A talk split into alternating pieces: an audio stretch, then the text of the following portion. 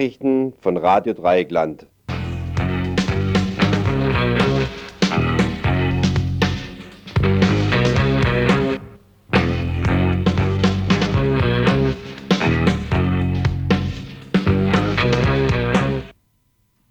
Guten Abend zum heutigen Nachrichtenmagazin von Radio Dreieckland. Aufs Ganze können wir leider hier nicht gehen. Das hat ja dieses Triumvirat, diese Interessengemeinschaft Repression im Äther, bestehend aus BZ, Post und Landesanstalt für Kommunikation verhindert. Doch wir können wie gewohnt Nachrichten senden und los geht's nach den Kurznachrichten mit einem Beitrag in eigener Sache zum Stand um RDL.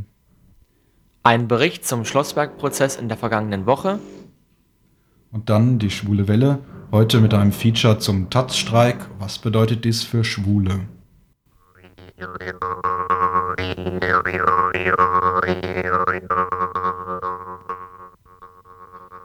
Am Mittwoch war es soweit. Die von unzähligen gesammelten 21.059 Unterschriften für einen Bürgerentscheid über das Kongresszentrum konnten der Stadtverwaltung übergeben werden. Doch gar so einfach war das nicht. Fast wäre es geschehen, dass die Stadtschergen und Böhme das Schwein mit den Unterschriften am Einlass ins Rathaus gehindert hätten. Untermalt mit Klängen einer Rhythmusgruppe wurde dann das Schwein Böhme vor die Füße gestellt. Dieser erläuterte die Prinzipien der von ihm sehr ernst genommenen rein formalen Demokratie und verflüchtigte sich, bevor die Bürgerinitiativvertreter noch einige Gründe gegen das Kongresszentrum und ihren Dank an die sammelnden Aktivistinnen und Aktivisten los wurden. Wie geht es nun mit dem Bürgerentscheid weiter Nachdem trotz massiver Desinformation und Lügenkampagne durch Badische Zeitung und Stadtverwaltung das notwendige Quorum von 12.000 Unterschriften weit überschritten wurde. Am 17.05. trifft sich der Gemeinderat zum Beschluss der Zulässigkeit des Bürgerbegehrens zum Kongresszentrum. Am 26. Juni wird dann wahrscheinlich die eigentliche Wahl stattfinden. Beim Entscheid selber müssen sich dann mindestens 30 Prozent aller Wahlberechtigten gegen die KTS aussprechen damit deren Bau für drei Jahre verhindert wird und Dallmann, der wäre gern Chef der KTS, sich einen neuen Job suchen kann. Die Landesgartenschau hat uns ja mehr als zu viel von seinen Fähigkeiten überzeugt. Entscheidend für die Verhinderung des Baus wird die Mobilisierung der Freiburger auf den 26. Juni hin sein. Auf breiter Linie muss die Bedrohung, die von der KTS ausgeht, erläutert und verbreitet werden. Die negative Bedeutung der KTS für Stadtteile arbeitende Bevölkerung, sozial benachteiligte Schichten wie Arbeitslose, Sozialhilfeempfänger und andere. Dies kann nicht losgelöst von der entscheidenden Stellung geschehen, die die KTS in der zukünftigen Stadtentwicklung einnimmt. Erschwert wird dies durch die Unterdrückung kritischer Stellungen zur KTS in den meisten lokalen Medien und durch die notwendigen, aber fehlenden finanziellen Mittel für eigene Information durch die Bürgerinitiative um der nichtparteilich organisierten Bürgerschaft (und das sind 97 Prozent der Freiburger Einwohner) mehr Einflussmöglichkeiten auf die Stadtpolitik zu eröffnen, wird am 21. März in der Goethestraße 2 das Kommunalpolitische Forum gegründet werden.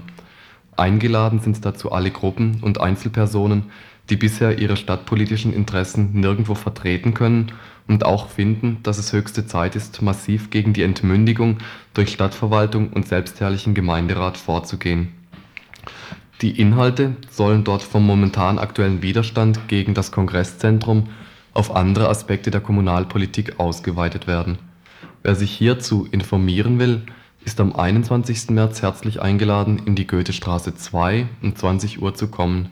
Aktive Mitarbeiter und Mitarbeiterinnen sind natürlich genauso gerne gesehen Ansonsten, ausführliche Berichte über einzelne Aspekte von Stadtentwicklung und Kongresszentrum werden wohl noch öfters hier zu hören sein.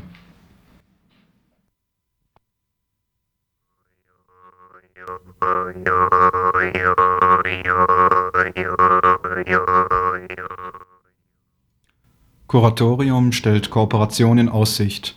Studiengebühren werden nicht gesenkt. Die jährliche Studiengebühr an der Evangelischen Fachhochschule für Sozialwesen in Freiburg beträgt 300 D-Mark. Eine Gruppe von Studenten und Studentinnen hatte den Widerstand gegen diese Gebühr in die Form des Boykotts ausgeweitet, musste aber angesichts des angedrohten Rausschmiss kapitulieren. Pünktlich zu Beginn des neuen Semesters lässt nun das verantwortliche Kirchenkuratorium erkennen, was der Boykott gebracht hat.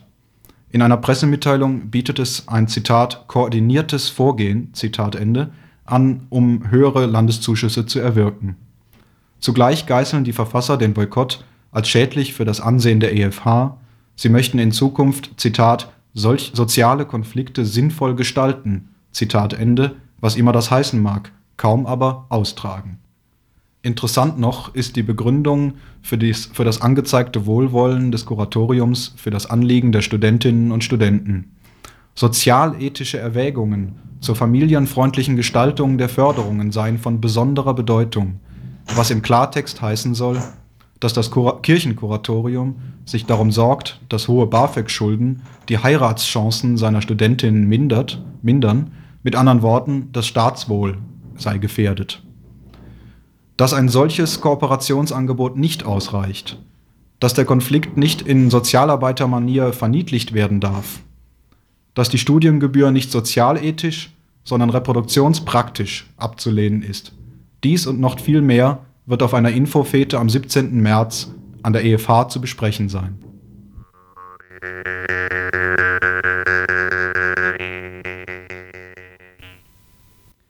Arbeitskampf der Vero-Arbeiter und Arbeiterinnen verloren, bevor es richtig losging. Eine Nachricht aus Mülheim. Zielstrebig steuert die Geschäftsleitung der Firma Vero nach eigenem Bekunden Europas größter Kunststofffensterhersteller auf die Schließung des Zweigwerkes in Mülheim zu.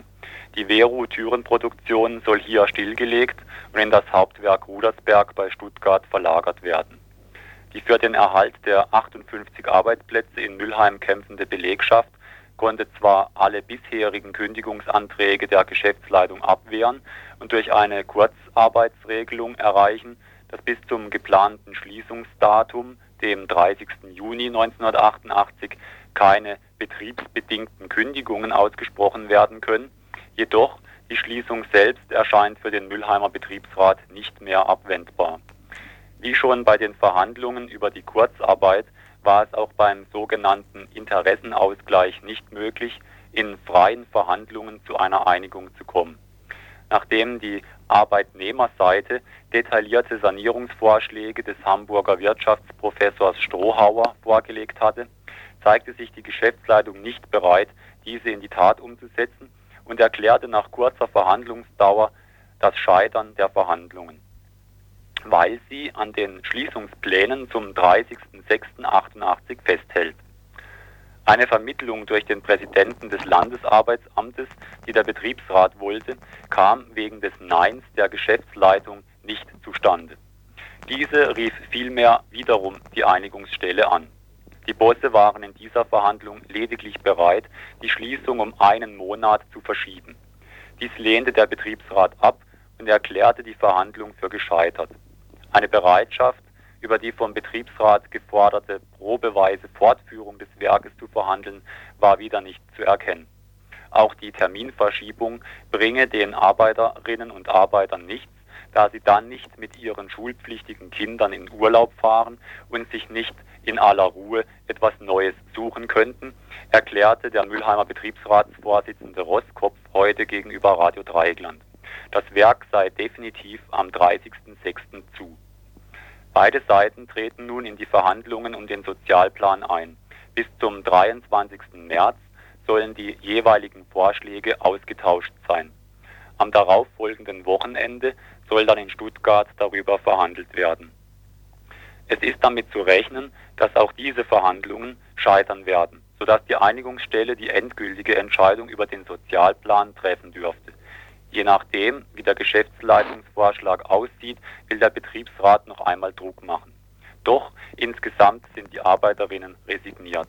Die Unterstützung im seit Ende November 1987 andauernden Kampf um den Erhalt der Arbeitsplätze blieb lange auf das evangelische Industriepfarramt Freiburg und die Solidarität der wenigen Mülheimer Jungsozialistinnen beschränkt.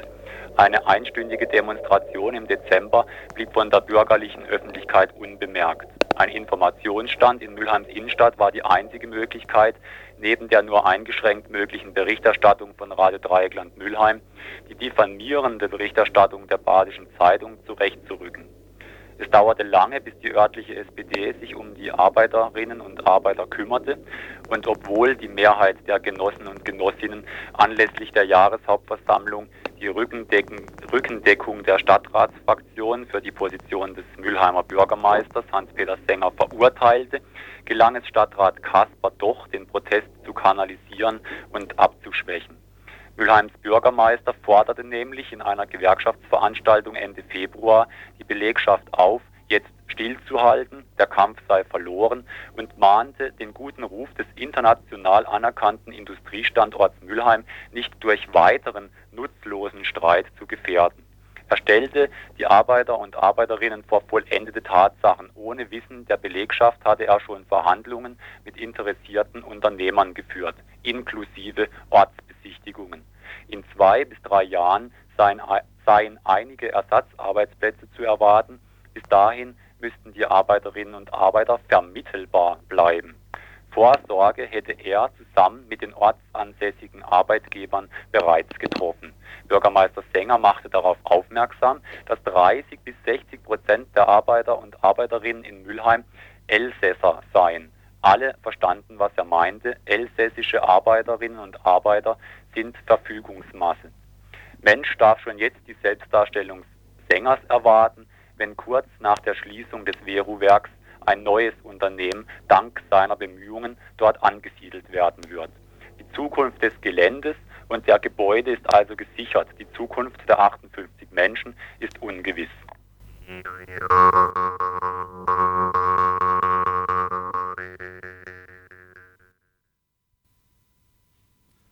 Am 19.03.88 findet in Hanau eine bundesweite Demonstration statt. Es geht um die tagtäglich sich anhäufenden Skandale um die Hanauer Nuklearbetriebe und um die allgemeine Situation der bundesdeutschen Atomenergie. Fässer mit Atommüll werden falsch deklariert, atomwaffenfähiges Uran und Plutonium wird nach Pakistan und Libyen verschoben, der Atomwaffensperrvertrag erweist sich als Alibi, wenn es darum geht, Material, Know-how und Anlagen in Schwellenländer zum möglichen Bombenbau zu verkaufen. Diese Liste ließe sich beliebig fortsetzen. Hinzu kommen spezielle Hanauer Probleme. So hat das Landgericht am 12.11.87 festgestellt, dass die Firma Alchem objektiv rechtswidrig mit Vorabzustimmungen weiterbetrieben wird. Trotzdem wurden die Nuklearbetriebe nicht stillgelegt. Dazu passt die Schlampigkeit der Firma Alchem, die eine auf ihrem Baugelände befindliche Fliegerbombe vor Baubeginn nicht gefunden hat. Man stelle sich vor, diese Bombe wäre explodiert, die Folgen wären fatal gewesen. Hanauer Schlampigkeit, die gerade in einem so gefährlichen Wirtschaftszweig wie der Atomindustrie tödlich sein kann, der sich daraus entwickelnde bundesweite Atomskandal und die Versuche der Bundes- und Landesregierung, die Vorfälle zu verharmlosen bzw. Atomkraftgegner zu kriminalisieren, haben verschiedene Gruppen dazu bewegt, eine friedliche und gewaltfreie Demonstration in Hanau durchzuführen. Am 19.03. deshalb, weil genau vor 43 Jahren an diesem Tag Hanau bombardiert wurde und es Parallelen zwischen dieser Zerstörung und einer drohenden nuklearen Katastrophe gibt, zumal eine gewisse Firma Degussa für die damalige Kriegsproduktion wohl mitverantwortlich war. Die Veranstalter haben ihre Forderungen in fünf Punkten zusammengefasst Erstens. Sofortige Stilllegung der Hanauer Nuklearbetriebe und aller Atomanlagen in der Bundesrepublik. Zweitens. Umstrukturierung der Hanauer Nuklearbetriebe auf ökologisch sinnvolle Arbeitsplätze. Drittens. Keinen schnellen Brüter und keine Wiederaufbereitungsanlage. Viertens. Keine Bombe aus Hanau. Fünftens. Keine Kriminalisierung von Atomkraftgegnern. Es gibt drei Auftaktkundgebungen um 11 Uhr, einen Sternmarsch zum Messplatz an der Kinzig und eine Abschlusskundgebung um 14 Uhr. Ein Kulturprogramm mit Musik, Kabarett und anderem sorgt für einen vielseitigen Rahmen.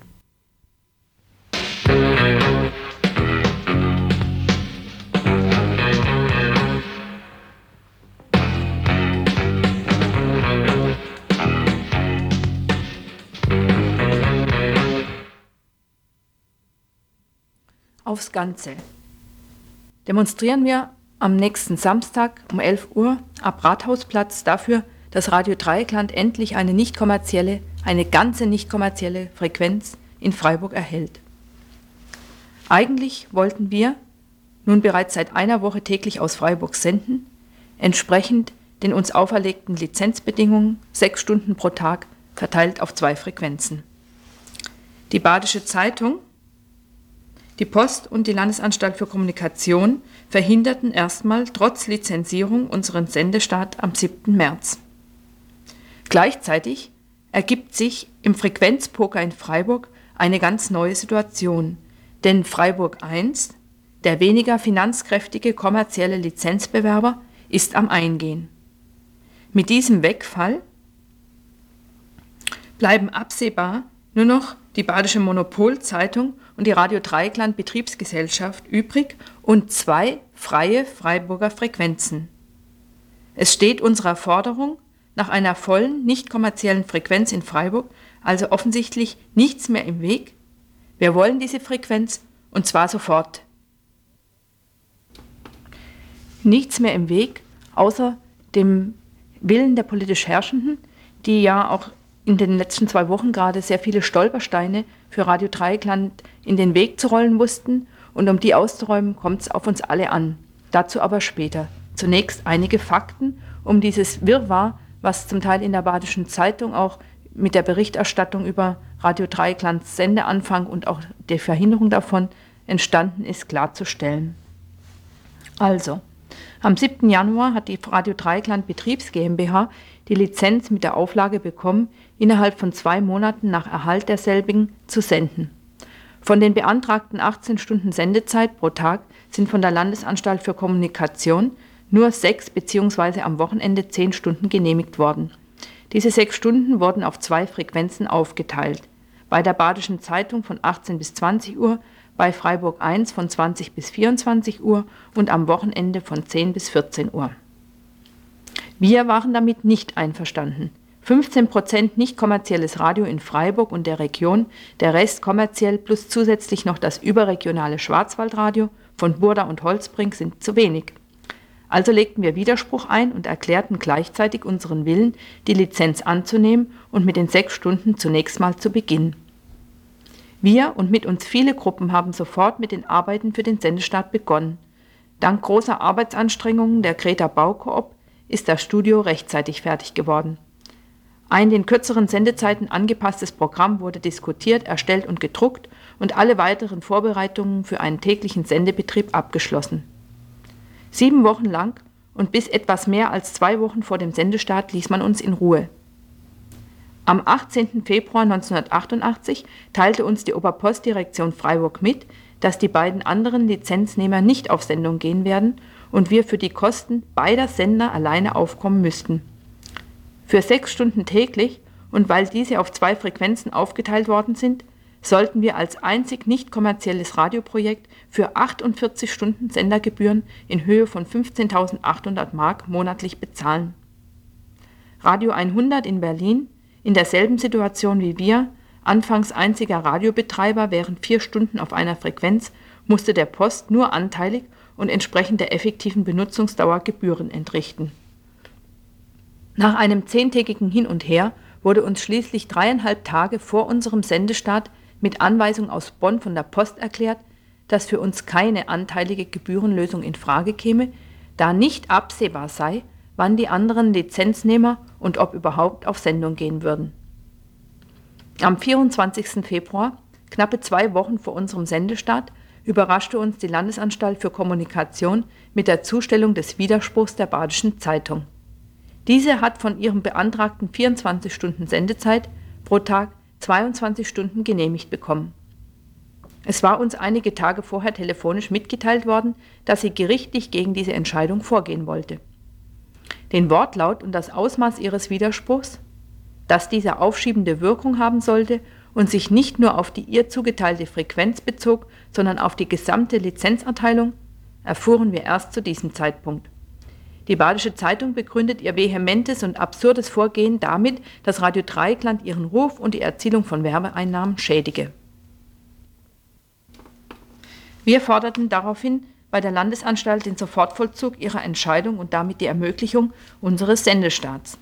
Drei Tage vor dem Sendestart am 4. März teilte diese uns mit, dass ein Sofortvollzug nicht beschlossen werden könne, da einer der Lizenznehmer überhaupt noch keine Lizenz erhalten habe, nämlich Freiburg I, weil Freiburg I die rechtlichen Voraussetzungen einer Lizenz bis dahin überhaupt noch nicht erfüllt habe.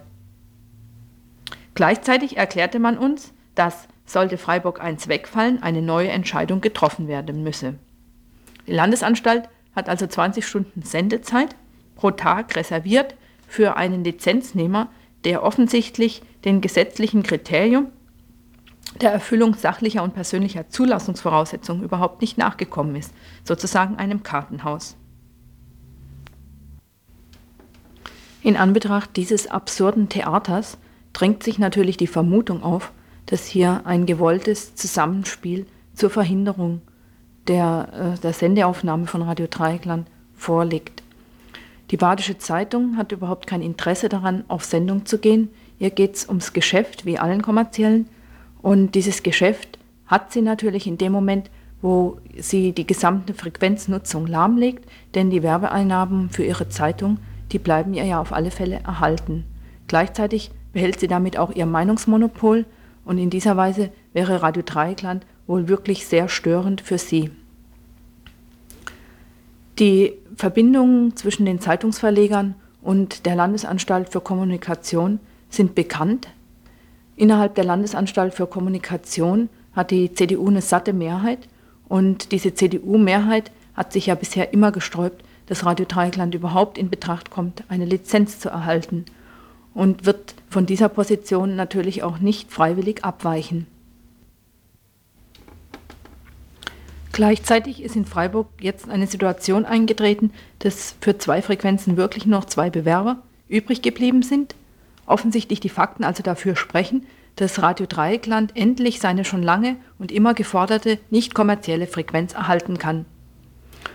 Um jetzt den Absichten der Verzögerung der CDU zuvorzukommen, gilt es für uns aktiv zu werden, denn die Landesanstalt für Kommunikation hat einerseits die Möglichkeit, relativ schnell innerhalb der nächsten zwei, drei Monate darüber zu entscheiden, dass Radio Dreieckland eben diese volle Frequenz bekommen kann.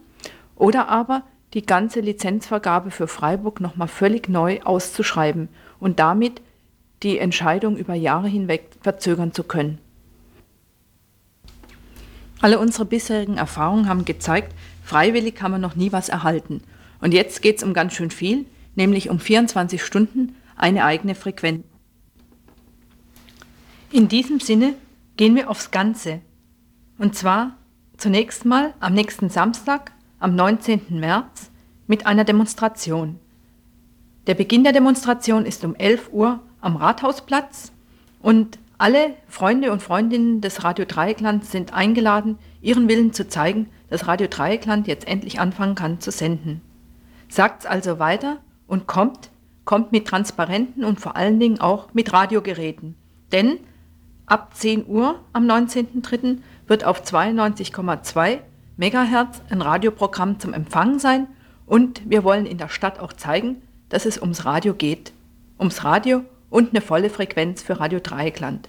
In diesem Sinne, tschüss bis am Samstag um 11 Uhr am Rathausplatz.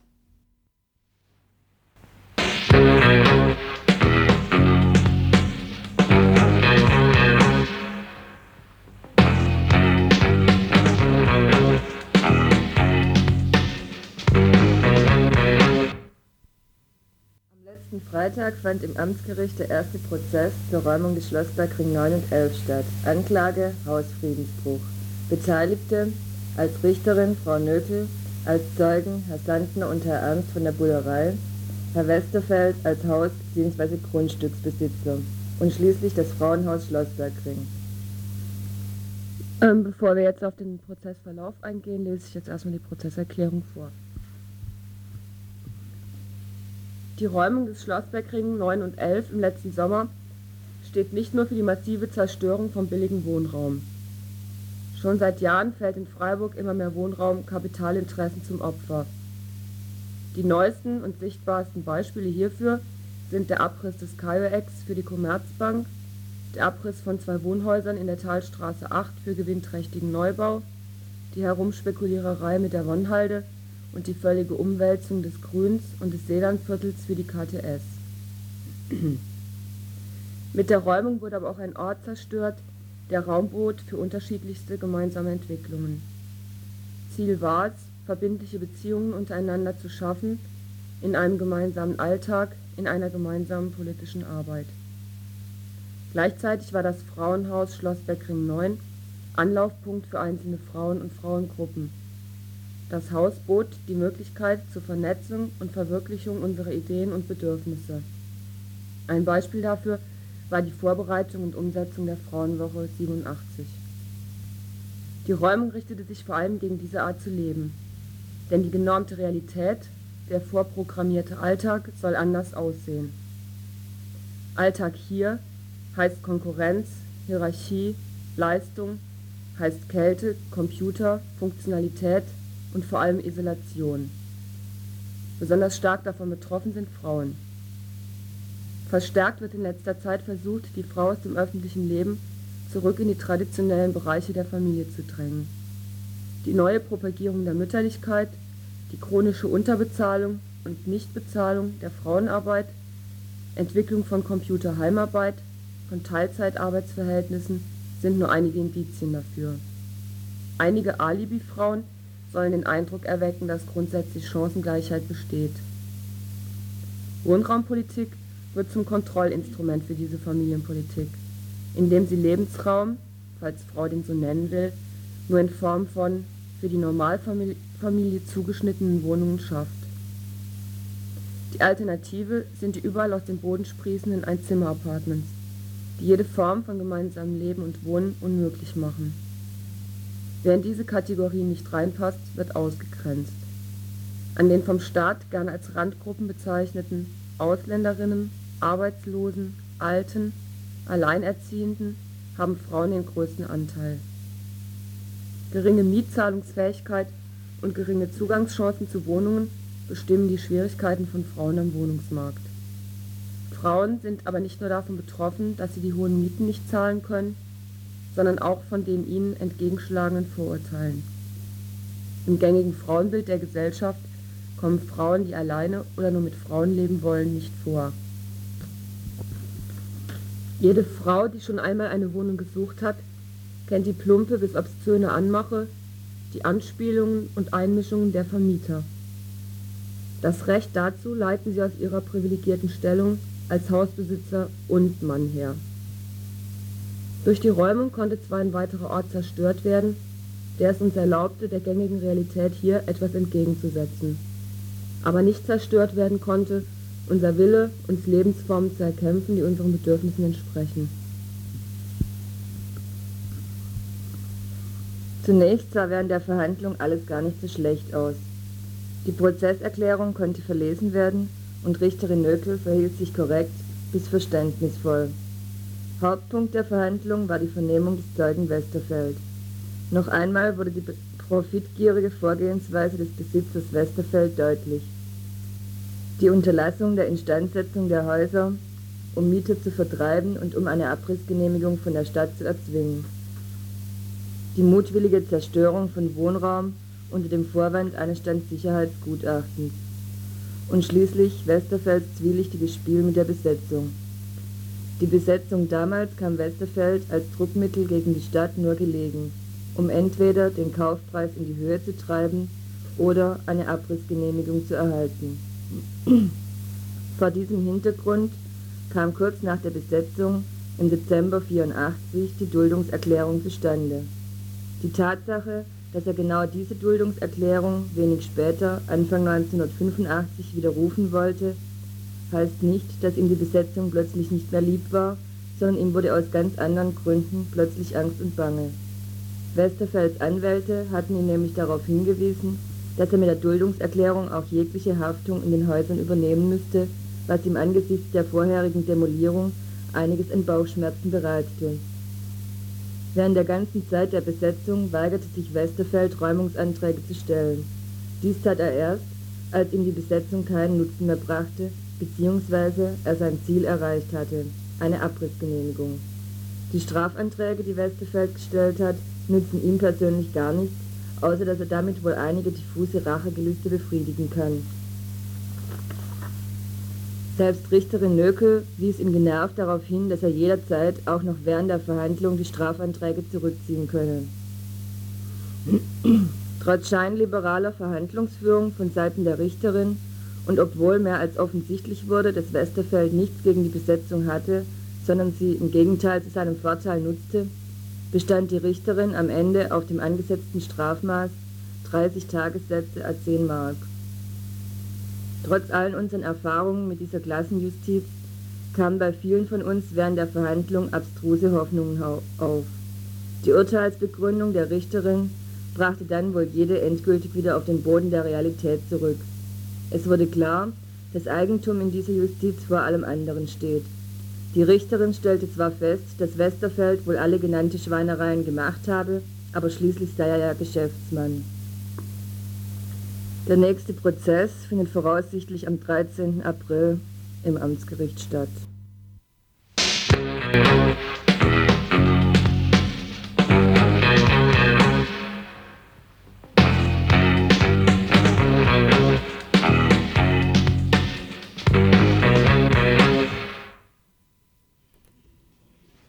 Und nun die Veranstaltungshinweise. Am Mittwoch, dem 16. März 1988 um 20 Uhr im Kammertheater Freiburger Theater eine Solidaritätsveranstaltung mit den bedrohten Theaterschaffenden in Chile. Lesung, Information und Gespräch mit dem chilenischen Theaterautor Juan Radrigan zur Situation des verfolgten Theaters und der künstlerischen Arbeit unter der Militärdiktatur. Eintritt frei. Ein alter Paragraph 218, ein neues Beratungsgesetz. Zwangsberatung zur Mutterschaft, so ist die Frauenveranstaltung gegen den Paragraphen 218 überschrieben, die am nämlichen Mittwoch um 20.30 Uhr im alten Viere-Bahnhof beginnt. Nochmal, eine Frauenveranstaltung gegen den Paragraphen 218, 20.30 Uhr am 16. März im Viere-Bahnhof. Noch eine Ergänzung zu der Demo in Hanau. Ab 11 Uhr Sammeln und Auftaktkundgebungen am Hauptbahnhof, Parkplatz Bahnhof Wilhelmsbad und Eppsteinschule Steinheim und ab 12 Uhr dann der Sternmarsch, 14 Uhr Haupt- und Abschlusskundgebung auf dem Messeplatz an der Kinzig bis ca. 16 Uhr und dann wird die Demo aufgelöst. Ein weiteres Mal heißt es aufs Ganze wir dürfen euch erneut auf den Samstagsspaziergang am 19. März ab 11 Uhr ab Rathausplatz hinweisen. Ihr bringt hoffentlich alle eure Radios mit, denn ab 10 Uhr wird die Demo begleitet auf 92,2 MHz live von Radio Dreieckland. Also Samstag, 19. März, 11 Uhr Demo für RDL.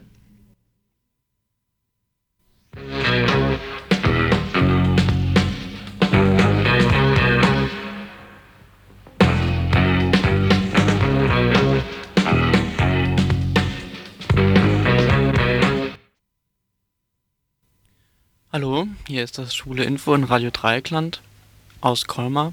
Leider, muss man sagen, letzte Woche sollte Sendestart sein. Es hat nicht geklappt, wie wir alle wissen. So machen wir also weiter unsere kurzen Informationssendungen, die für die von der Schwulen Welle alle 14 Tage aktuelles aufarbeiten und weitergeben sollen, bis wir dann zu unserem regulären Programm kommen. So, what's new, baby? Äh, letzte Woche gab es einen Streik bei der Taz, nicht unbemerkt vorübergegangen.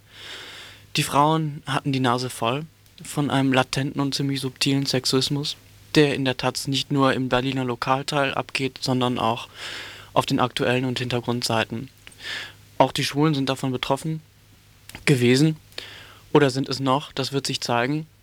Im November und im Januar erschienen in der Taz zwei Artikel von Nikolaus pardon, Nikolaus Sombart, nicht zu verwechseln mit seinem berühmten Vater Werner Sombart. Äh, der eine hieß Das Geheimnis des Rudolf Hess, der andere Männerbund und politische Kultur in Deutschland, in der in einer pseudowissenschaftlichen äh, Art und Weise klargestellt, dargelegt, äh, ausgeführt wurde, dass festzustellen ist, dass sowohl der Erste Weltkrieg als auch der Faschismus als auch der Zweite Weltkrieg eigentlich äh, ja Schwulen zu verdanken ist.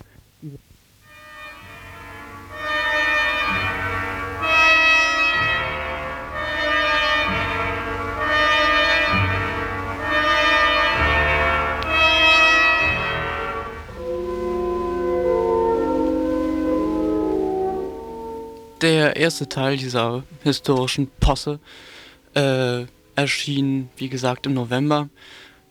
Nikolaus Sombart versuchte darzulegen, dass der Faschismus in seinen Ausprägungen nur entstehen konnte, weil äh, die Nazis zum größten Teil schwul waren. Das heißt sicherlich äh, Goebbels und Hess und Hitler und Rosenberg und natürlich Ernst Röhm, der seine schwule Saubande, die SA, nur zu seinem privaten Fickvergnügen geschaffen hatte. Äh, und dass äh, Rudolf Hess nach England geflogen ist, um seinen geliebten Adolf Hitler zu retten vor der, vor der drohenden militärischen Niederlage etc. pp. Es hagelte Protestbriefe, die Taz hat gehörig als ausgewischt bekommen und wer glaubte, dass damit die Taz etwas gelernt hatte, sah sich getäuscht. Im Januar ging es dann tatsächlich weiter.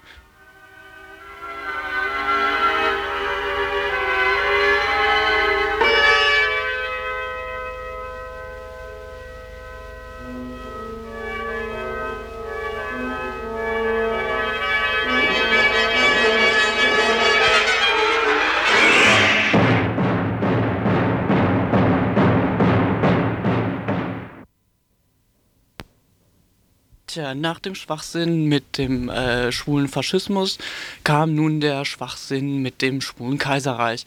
Äh, die, äh, der Ausbruch des Ersten Weltkrieges wurde äh, über den Brief von, äh, vom deutschen Kaiser an den österreichischen äh, begründet, die ja doch enge Busenfreunde gewesen wären und homoerotisch und männerbündisch einander verbunden gewesen wären. Wer solchen Schwachsinn schreibt, muss sich natürlich äh, den Vorwurf äh, einer äh, tja, tiefgehenden Homophobie gefallen lassen. Es geht nicht darum zu sagen, dass es keine Schulen gegeben hätte bei den Nazis. Es gibt Schule bei den Nazis wie bei den Kommunisten, wie bei den Liberalen und den Zentrumsleuten. Es geht nur um den Ansatz, der versucht darzulegen, dass es, weil einige Leute bei den Nazis schwul waren, der Faschismus erklär, äh, entstehen konnte, weil es im Kaiserreich eine männerbündische und natürlich auch homoerotische, überall wo Männer zusammenhängen müssen, im Militär zum Beispiel, äh, passiert schwuler Sex, das ist logisch.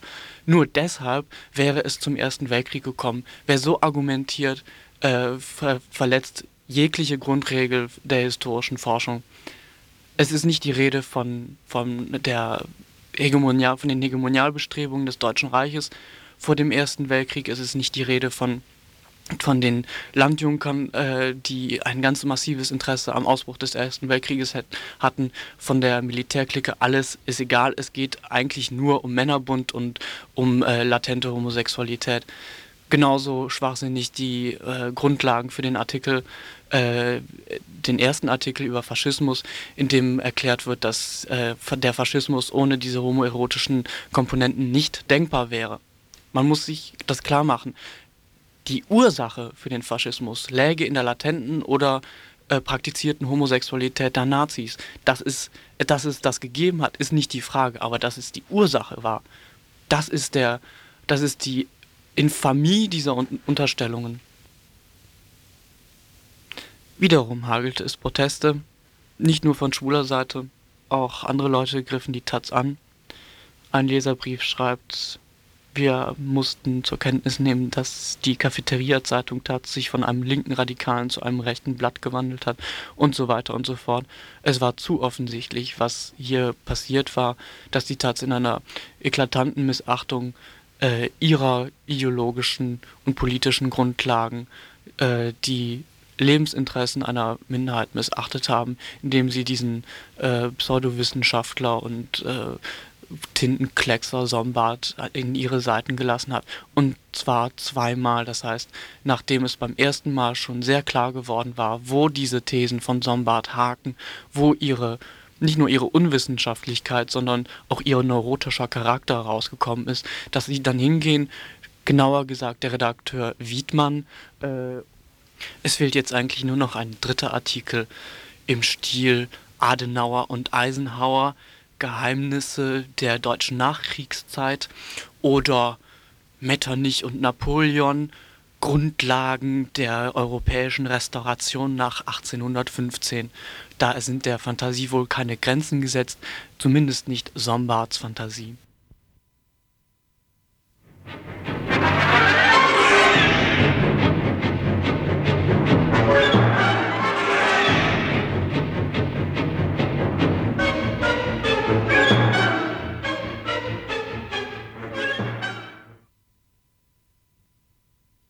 Am 7.2. fand dann in Berlin im Manometer, dem Kommunikations- oder Gay Switchboard, wie es heißt, dem äh, schwulen äh, Informationszentrum von Berlin, eine Diskussion statt mit den Taz-Redakteuren Wiedmann und Krauser und dem Autor Nikolaus Sombart und einigen Vertretern der schwulen Seite, das heißt Leute von dem TU Schwulenreferat, das heißt Schwulenreferat der Technischen Uni. Äh, das aber weitestgehend ergebnislos verlief. Natürlich meinten Sombart und Wiedmann, das wäre alles nicht so gemeint gewesen und es ginge auf jeden Fall nicht gegen Schwule. Das ist klar, was hätten sie auch, was sie auch nur schwerlich hätten behaupten können bei 40, 50 anwesenden Schwulen und äh, dass man äh, sich in Zukunft äh, sicherlich mehr Mühe geben müsste, um das klarzustellen und so weiter. Es ist dann der Vorschlag gekommen, dass man doch hinter jeden Artikel von Sombart ein kleines Glossar klemmen sollte, äh, wie jetzt was zu verstehen sein sollte, damit sich auch niemand auf den Schlips getreten fühlt, obwohl er es eigentlich sein müsste. Symptomatisch ist das Erscheinen dieser beiden Artikel und womöglich noch folgender, wer weiß, äh, für die Taz deshalb und deshalb habe ich auch diesen Beitrag mit dem Hinweis auf den Frauenstreik begonnen, äh, dass die Taz in einer Weise unsensibel und unangemessen mit Fragen der Sexualität umgeht, das heißt politisch unsensibel, dass äh, ihre ganze politische Grundlage in Frage gestellt werden muss und diskutiert werden muss. Das heißt, wenn die Frauen sagen, diese Seite im Berliner Lokalteil ist einfach Ausdruck einer bestimmten Grundhaltung und einer bestimmten Ignoranz weiter Teile der Taz-Redakteure, so kann man genauso sagen, dass das Erscheinen zumindest des zweiten Artikels von Nikolaus Sombart ein, eine, ein erhebliches Versagen seitens der Taz bedeutet und wir halten das nicht für Zufall, dass es passieren konnte. Das heißt, die Sensibilität in Sachen Frauen ist schon ziemlich gering. Und wenn es um Homosexualität und Schwulsein geht, kann man eigentlich sagen, ist sie noch deutlich niedriger, deutlich äh, ignoranter.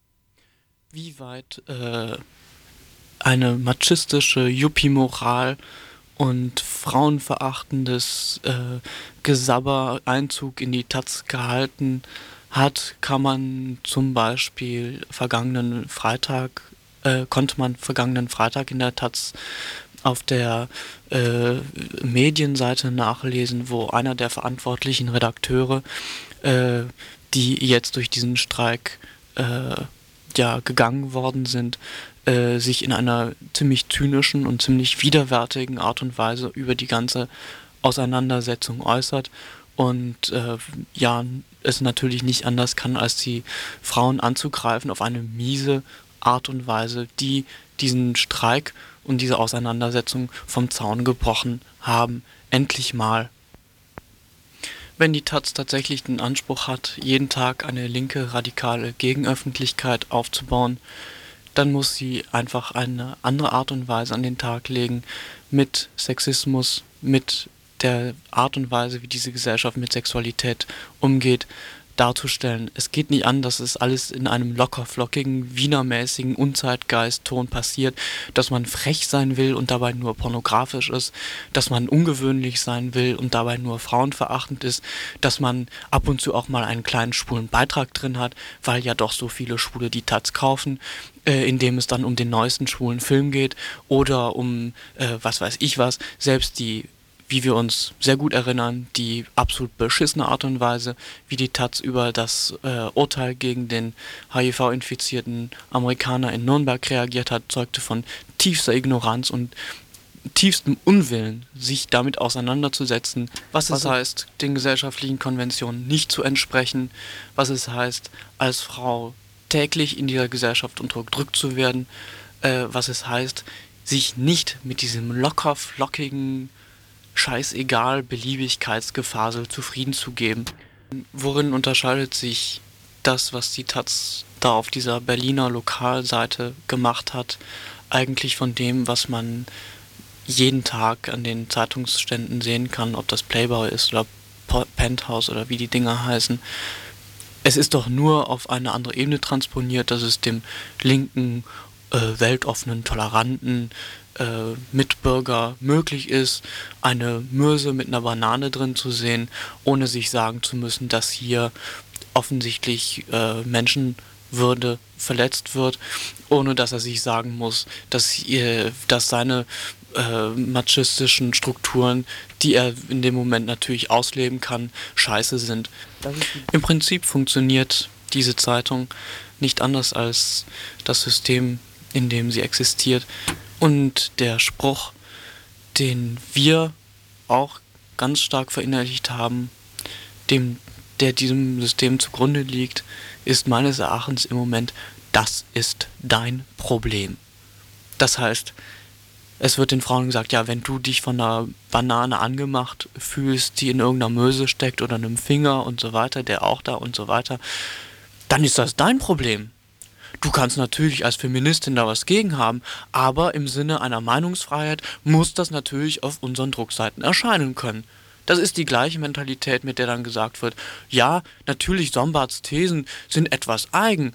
Es ist vielleicht etwas überspitzt zu sagen, dass Schwule schuld sind am Zweiten Weltkrieg, aber interessant ist es doch. Interessant, das ist der, das Adjektiv, was diesem Spruch gegenübersteht. Auf der anderen Seite interessant. Es ist alles interessant.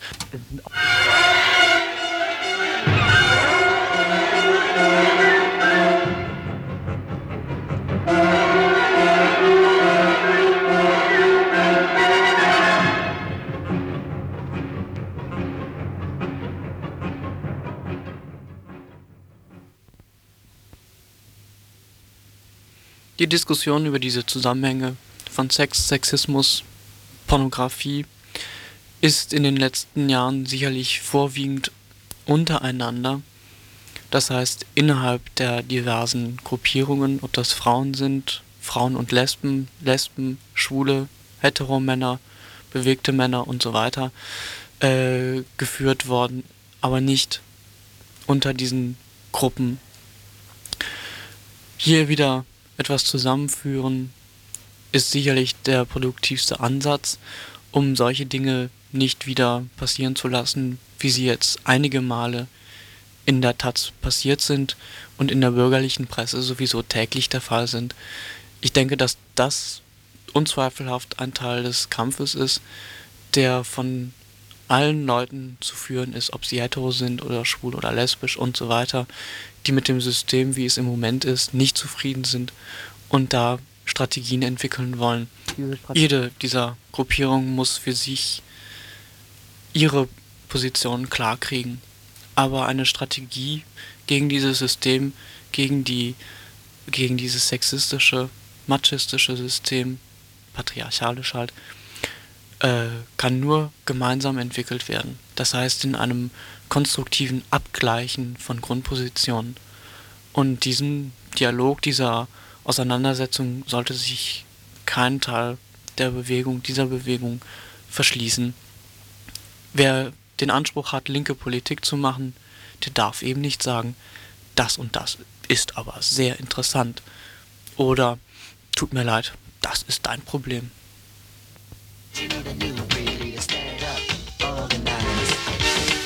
Wanna be in the new breed, stand up, organize. Sexuality is all I'll ever need. Sexuality, I'm gonna let my body be free. Sexuality is all I ever need. Sexuality, I'm gonna let my body be free.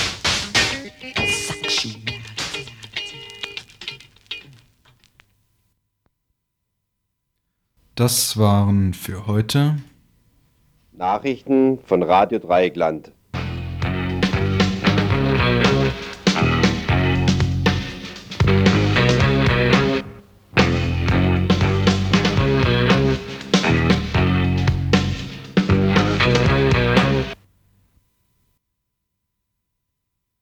ja jeden an.